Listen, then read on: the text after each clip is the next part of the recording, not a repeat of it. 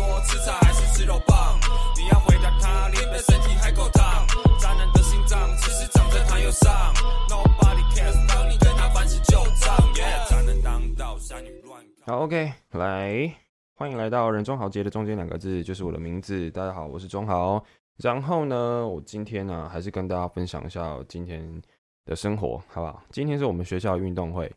那谈你，你可能你可能会想说，哎，大学怎么还会有运动会？就是大家不是都可以不用强制参加，所以可能就是在操场上就几只小猫这样。但其实没有啦，就是我们南大是一到三年级都强制参加的。那如果你没有参加的话，就是那个场协分数会被扣掉。对啊，什么叫场协分数？就是通常我们在起初的时候可能会排一些系队练习，然后他们要场地嘛，例如说系排排球队，然后他们需要排球场来练习。那你场协分数越高的，就越越优先可以排到那个越优先排场地的使用时间，这样子应该是这样子啦。据我的理解，虽然这个不太干我的事情哈，但是由于我是班级的体位股长，就是你们。俗称的体育股长，很衰啦，哎，没有很衰啦，反正就是大家推啦，大家推的。那我自己也觉得说，好吧，那既然就当了，就负责到底吧。但是我觉得体位鼓掌真的是一个死缺啦，因为每次运动会的时候就要三催四请，请大家报名项目。但其实，哎呦，有杂讯，拍谁？淡瓦姐？拍谁啊？等我一下，开个飞行模式，手机的杂讯。好，来，那其实哈，我觉得这个东西其实我可以去不用的，不用这么努力的去请大家来参加。但是由于我们班非常多系队的，那我就觉得说，还是努力帮大家处理一下啦。不然的话，如果场协分数太低的话，嗯，我们那些系队的人可能就会觉得啊，惨了啦，那个场地使用时间都排不到，怎样怎样的。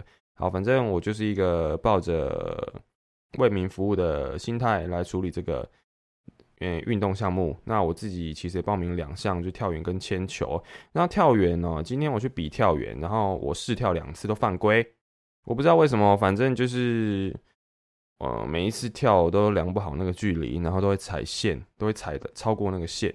然后于是，在正式跳的时候就想说，好，这一次我步伐一定要算好，我在。哎，到那个线之前，我要稍微把速度放慢一点，然后稍微稍微去估测一下，说我要踩几步这样子。于是乎，我正式跳的时候，我就谨慎了一点。结果跳完之后，哎，还蛮远的嘛。然后我站起来看了一下，哎，真的很远哎。然后此时此刻，那个裁判就把红旗举起来说犯规，干他妈不爽跳。对我直接不爽跳，我就直接背包背着我就走了。对，反正有成绩就好了啦。嗯，应该不是说有成绩就好，反正我有去跳就好了啊。不管成绩好不好，随便啦。对，反正他就是给我打了一个叉叉这样子。好，反正我很很负责任去参加了。OK，然后今天下午跑四百接力，哦，超累的。跑四百接就是每个人一百公尺嘛，然后四个人跑四百这样子。然后我们班是分组第二，还不错。原本想说会大概是吊车尾，因为我们有其中有一个队员他是平常没有在运动的。对，那像我就是还有在跳舞嘛，然后我们的第二棒是戏排的，平常有在操的，然后我们的最后一棒是他是呃有去比那个大专全大运的选手，对，所以他也跑得非常快，对，所以我们就得了分组第二，但是目前不知道会不会进决赛，反正随便，哎，进不进决赛那个都与我无关，好不好？啊，进了就去跑，啊，不进也没差。对，OK，好，就是今天的行程，哎，然后我下午跑完步，我还去教课，反正，所以我现在小腿是呈现一个非常紧绷、非常呃痛的状态，对，但是我还是很努力的，在我忙完了所有事情之后，吃完晚餐之后，我回家打了逐字稿，所以我今天的 Podcast 内容是有史以来最认真的一次，对，真的。以往我都只有打大标题跟小标题，我是没有打逐字稿的。但是我我今天要分享的主题是非常认真的，好不好？非常认，哎，也不能说非常认真啦。我过去也是很认真在准备啦，只是说今天准备的特别谨慎，因为这是有关于智商的主题，所以我觉得我可能要谨慎一点。然后顺便让大家知道，说我在这三次智商的过程中获得了哪些，那我自己又反思了哪些，那这些其实都是需要一个时间顺序上面的铺陈，所以我是相当认真的准备了今天的主题。OK，好，那今天的主题就是情场高手也会为情所困，听起来好像很骄傲哦，但其实我不是什么情场高手啦。反正呃，这个主题就是为了反讽嘛，对啊，就是为了反讽。那呃，我为什么会去做智商？那其实有一个很主要原因啦。那大家可能心里有数，因为我前几集有讲到说我最近的恋爱状态。那我跟对象的相处其实都是很顺利的，但是到最后我都会选择拒绝，而无法进入一段关系。那在这之前呢，在智商之前，其实我一直怀疑自己是性单恋，或者是逃避型依恋，或者是分手造成的压力症候群之类的种种。反正我自己得不出一个答案啦。那我自己也是相当的焦虑，所以我就。呃，害怕自己是不是有某种症状而无法进入关系这样子，对，所以我就去找了咨商。那一开始，哎，这个智商是免费的，是我们学校呃辅导中心里面的智商、智商、智商室，对，那相当不错。那由于我们学校又有智商与辅导学系，所以其实这个智商是可能是某一些学校才有的，对，那。我就去预约了智商。那我们学校的智商啊，先跟大家讲解一下，就是如何去找智商中心预约。你就是上网找台南大学智商个人智商这样子。那然后他就会要你填一些资料，然后要你填说你可能是什么问题，然后填完之后，你再填说适合无谈的时段。那这个无谈呢，他会先打电话给你。然后问问你说你可能大概了解一下你是什么状况这样子，然后跟你约时间去进行初谈，这样对，那这是非常方便的啦。但是如果说你的问题不大的话，你也可以用咨询的方式就好，就是不用用到智商，因为智商它是要安排一连串的约谈，所以是需要正式而且谨慎的。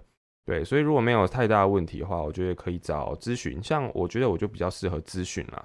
但是我觉得这咨商的过程中，其实对我来说帮助也非常的大。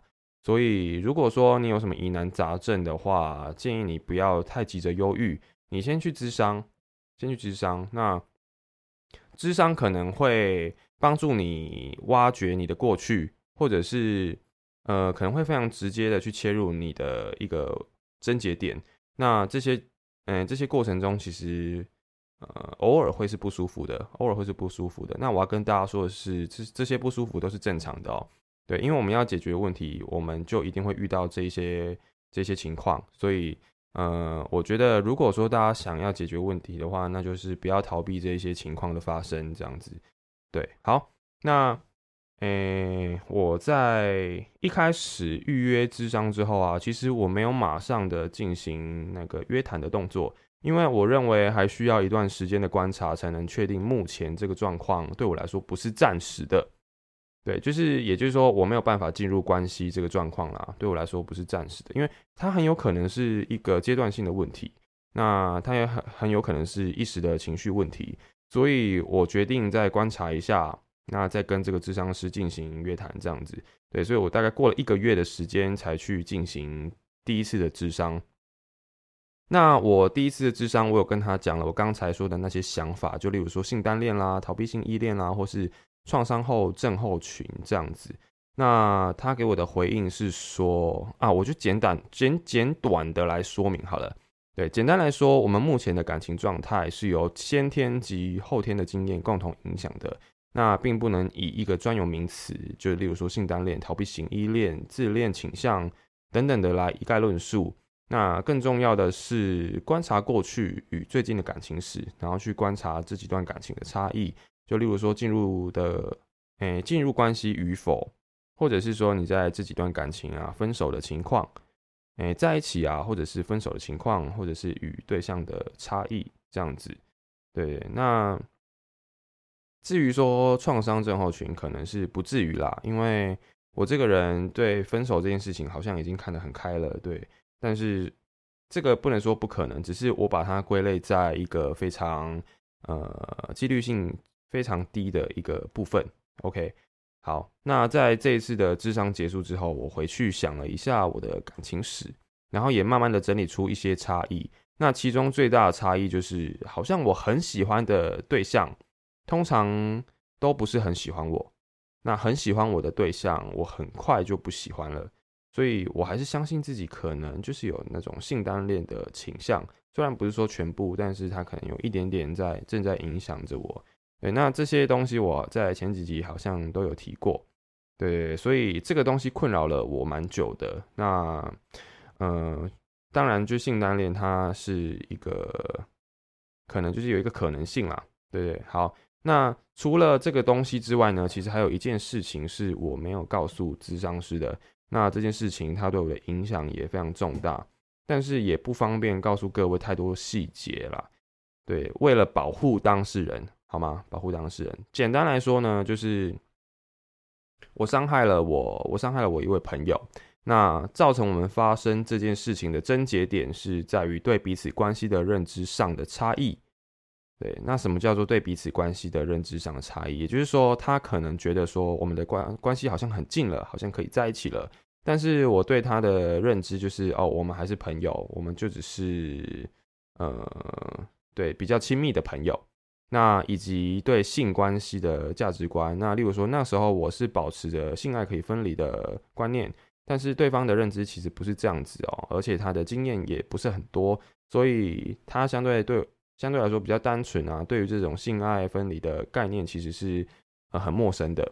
对，那所以，我我们在这样的差异之下，就是冷战了大概八九个月，八九个月，对，快要快要一年哦。对，那也是相当困扰啦。那这之中，其实对方也有去找过智商师，那也有一点点忧郁的倾向。对，所以这件事情对我来说影响很大。对，那。我我也不是说我对他很愧疚、很抱歉之类的，而是我觉得我怎么会不单纯到让一个人可以如此的忧郁、如此的、如此的 down 这样子？所以这件事情让我低潮了好一阵子。那最主要就是来自于那种自己怎么会这样子的感觉啦。但是我们后来有讲开，对，事隔八九个月之后，我们有讲开，那也让关系稍微回到事发之前的。差不多六七十 percent 吧，对，反正是让我们那种僵持好一阵子的气氛缓和了。对，那这件事情我没有告诉智商师，但是在我第二次智商的时候，我把这件事情告诉我的智商师，那也告诉他说，我怀疑这件事情留给我的愧疚，导致我当前无法进入关系啦。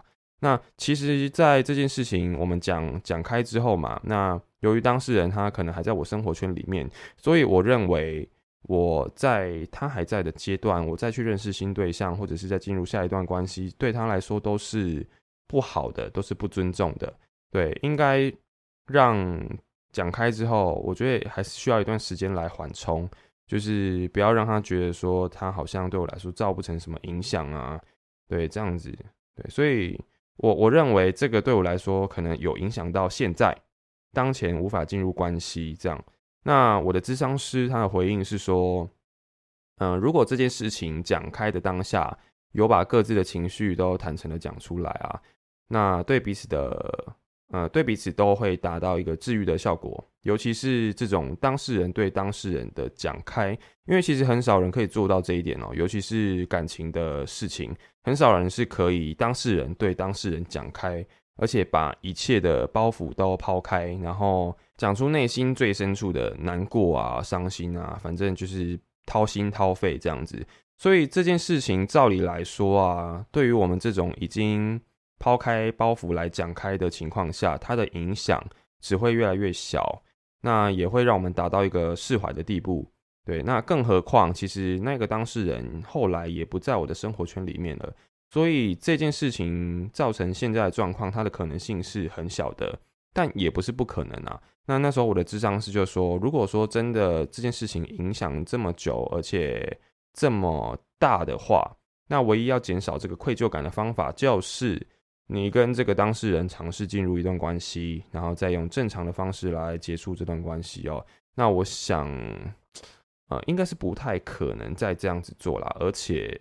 的确，现在也不太会因为这件事情而感到忧郁，所以于是我又在想了一下我的感情史啊。其实还有一个特别值得注意的地方哦，就是在过去的几段恋情中，那唯一一段特别长的，也就是两个人距离最不相近的一段。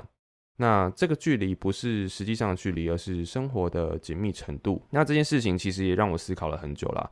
那嗯，回想最近的几段相处，的确我面对关系的态度变得更谨慎了，尤其是经过了我刚才讲的事情啊，以及有很多很快进入关系的几段恋情，对。那我就变得很谨慎，不会那么快的进入一段感情，而且是一定要相处到一个水水乳交融的状态，对，就是让彼此的距离变得很近，那了解更全面，才会进入关系，对，才会选择进入关系与否这样。这反而我觉得这反而是反其道而行啦，就是，诶，让生活变得很紧密后，反而会觉得不喜欢，对，那。刚才我就讲到说，有一个值得注意的地方，就是在过去的几段恋情中，那唯一一段特别长的，就是那一个两个人距离最不相近的一段。对，那所以，我我我觉得最近的相处其实是有一点点，呃，违背我自己的一个习惯，对，违背我自己在感情上的习惯。可能我就是需要生活的紧密程度很低，才会觉得这段感情是舒服的。对，那再来就是说，我过去啊，其实很容易让谈恋爱变成自己价值的证明。对，在那个时候，我觉得有人爱才是有价值的，才有存在的感觉。但是，大概在我经历了八个月前、八个月前的那场恋爱后，慢慢的把重心放回自己身上。那想做的事情就去做，那想改变的现况就努力去改变，那想要做好的工作就努力去。工作这样，那想要顾好的课业就努力去顾好。那我我我开始觉得自己很棒，然后更爱自己。所以我想，可能对于过去那种，诶，容易让谈恋爱变成自己价值的证明啊，呃，比起那个时候，我现在其实已经不太需要像过去那样靠恋爱来肯定自我了。对，所以这也有可能是我目前没有办法进入关系的一个因素。一个因素，那于是我就整理出了这些想法，那我就准备好说好，那我就去第三次的智商了。对，那可能也是最后一次，因为我觉得我心里好像已经慢慢可以推导出一个答案来了，只是说在第三次的智商中，其实他更帮我去找到我心中比较满意的答案哦。那。我们在第三次的智商中，我跟他说了我刚才的这些想法。那他给我的回应是说，在我们还无法肯定自己价值的时候，通常很快的会选择进入一段关系。然后，而当我们重拾自信或者是肯定自我的时候啊，反而就不会那么容易冲动，更能理智的去看感情这件事情。哦，这这个其实讲的很有道理，诶，这个我觉得是一个第三次智商的一个重点哦。那。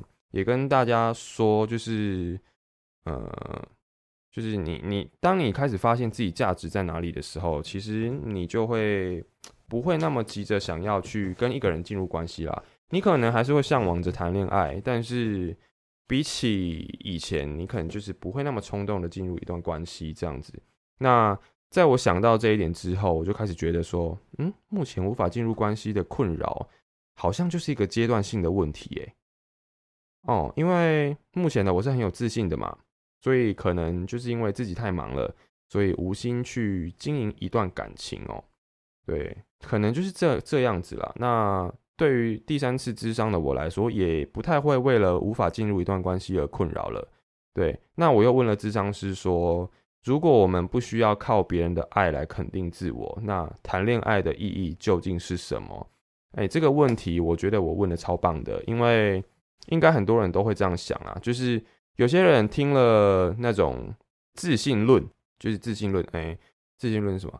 就是说，当你很有自信的时候，你可能就不太需要靠别人来证明自己的价值嘛。但是很多人会觉得谈恋爱就是两个人互相给予对方价值，对对对，所以一定会有很多人问说，当我们什么都不缺的时候，当我们觉得自己是富足的时候，那我们谈恋爱到底要干嘛？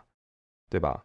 对，那他给我的回答是说，呃，尽管我们都能够给予自己自信，但我们的个性不会是全面的，就有的悲观，有的乐观，有的严肃，有的轻浮，所以我们会去寻找跟自己不太一样的人来补足自己没有的东西，而那个不是所谓的价值证明，而只是一种单纯的需求啦。对，就跟磁铁一样，呃正负极嘛，那它为、不是正负极是正负极嘛，就是南北极，对，就是因为南北极是不一样的，所以他们互相吸引嘛，对，所以谈恋爱或许它就是这么单纯啊。那如果再讲更单纯一点的话，或许谈恋爱就是一种生理机制，是一种人类的交配机制，或许就是这样子。那因为人类是有理智，人类是有智慧的，所以我们更会在个性上面来去做一个取舍，这样。嘿，所以在能自我肯定的情况下，你更能知道自己想要什么，那不想要什么。或许就是现在还没有遇到你真正的对象啊。那我觉得他讲的这句蛮符合我的，蛮符合我内心的答案的。对，就是在能够自我肯定的情况下，你更能够知道自己想要什么，不想要什么。或许你现在只是还没遇到你真正想要的对象，或许是啦，或许是啦。但是前一阵子就是差不多拒绝了四个人，我觉得真的是有点太多了，所以那个时候可能真的会很焦虑。但是反观这些相处的对象，我觉得真的都不是我想要的对象，没错。嗯，没错。那以前的我，其实跟大家分享一下，以前的我好像真的是很快就会进入一段关系，诶，有的最快就是三天，那最相处最长的大概也是两个月，两个月其实算是很长了。只不过那一段恋情，我觉得不太算，因为我们之间其实没有太多火花，没有太多恋爱的感觉啦。但是其他的话，最长相处就只有一个月就在一起了。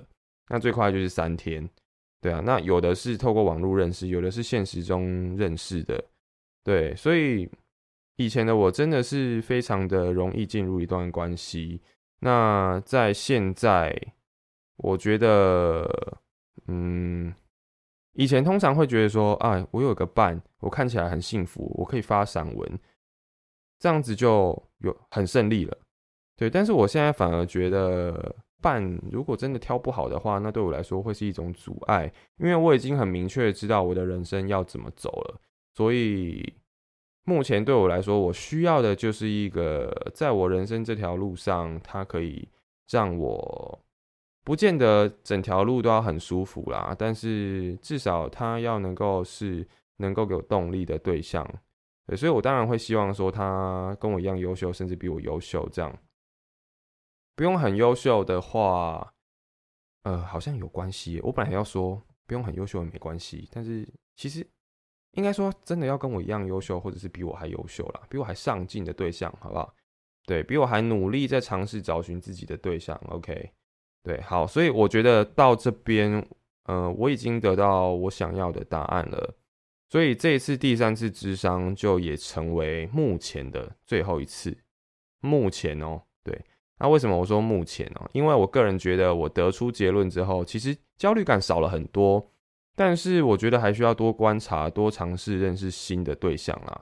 而且我跟我的朋友也聊到一点，那这点是我忘记跟智商师讨论的。呃，毕竟我跟智商师讨论的话题是近期都无法进入一段关系。但是我跟我朋友聊到的是什么？就是为什么我总是无法跟伴侣有那种跟好朋友一样的互动哦。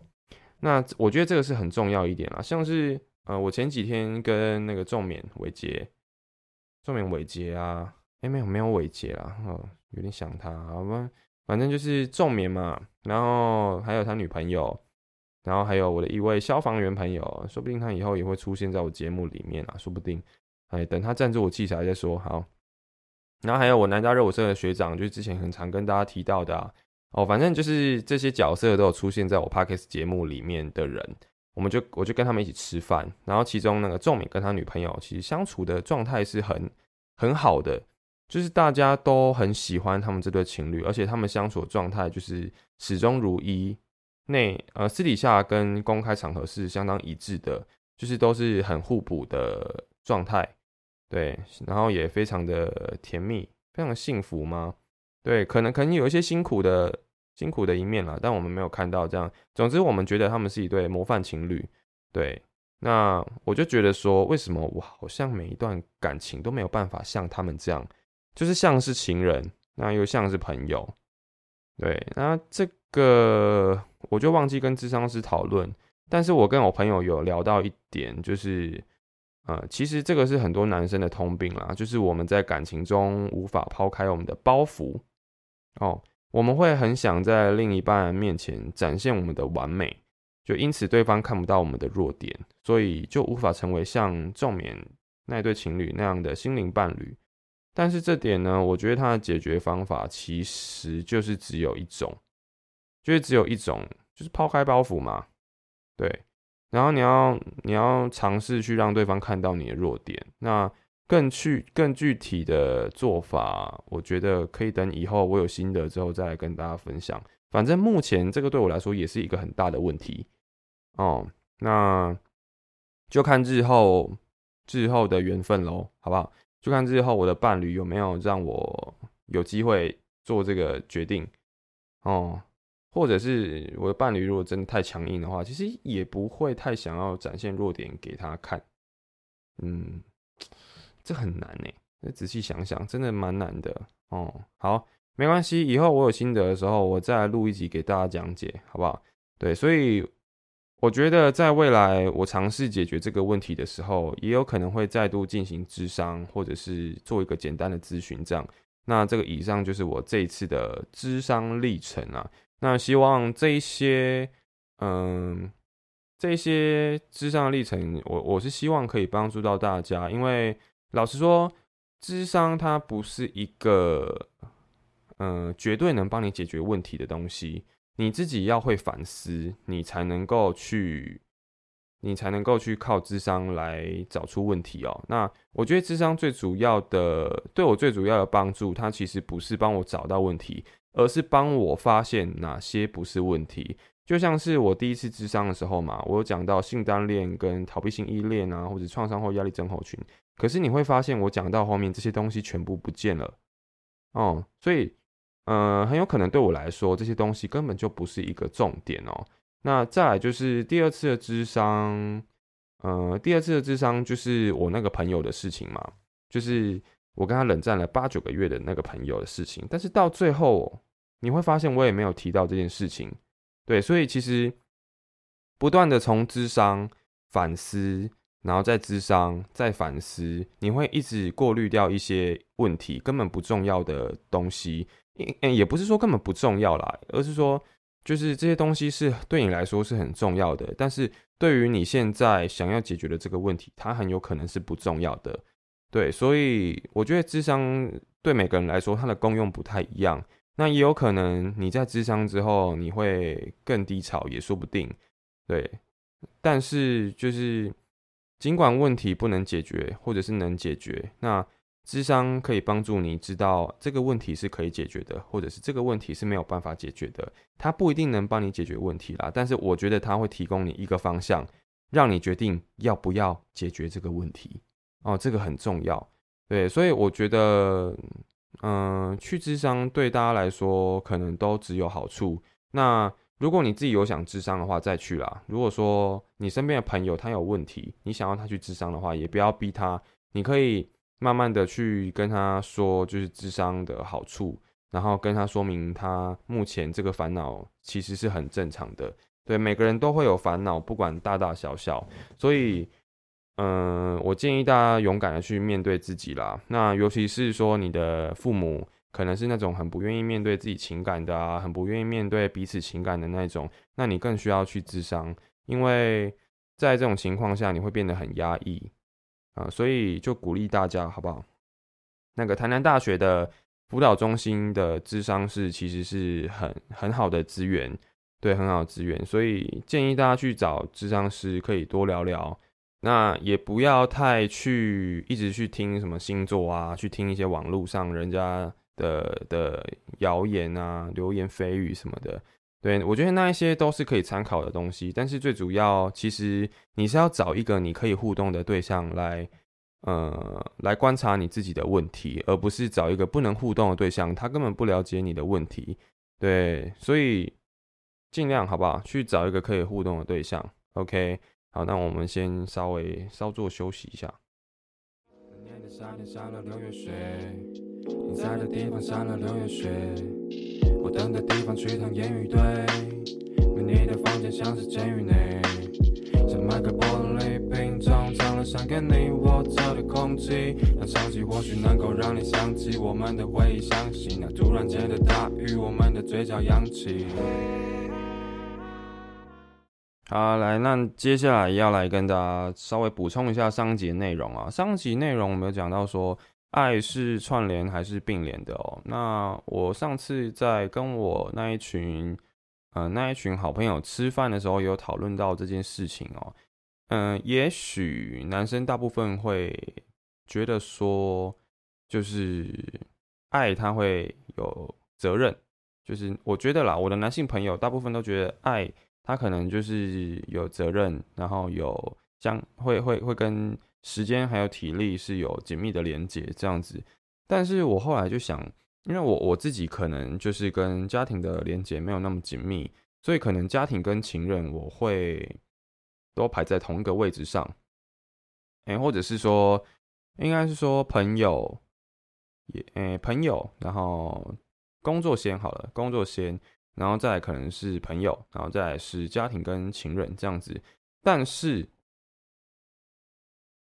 但是他们提到了一点很重要的一点，就是说，呃，当今天这些人同时发生了紧急状况的时候，其实我们第一个会选择的是家人，对，那这个可以算是我们给家人的爱比较多吗？这个就很值得去思考。那。嗯，我觉得爱这个东西，它终究还是一个很抽象的，它是一个很抽象的概念，好像没有办法用太实际、太太量化的方式去来来说明说爱到底是串联还是并联的。对，那我个人对于爱，目前还是我觉得还是尚待讨论啊，还是尚待讨论，因为我觉得上一集的讲法，也许可能就是我个人的观点。对我个人的观点，就是爱是可以瓜分的，爱是可以被分配的。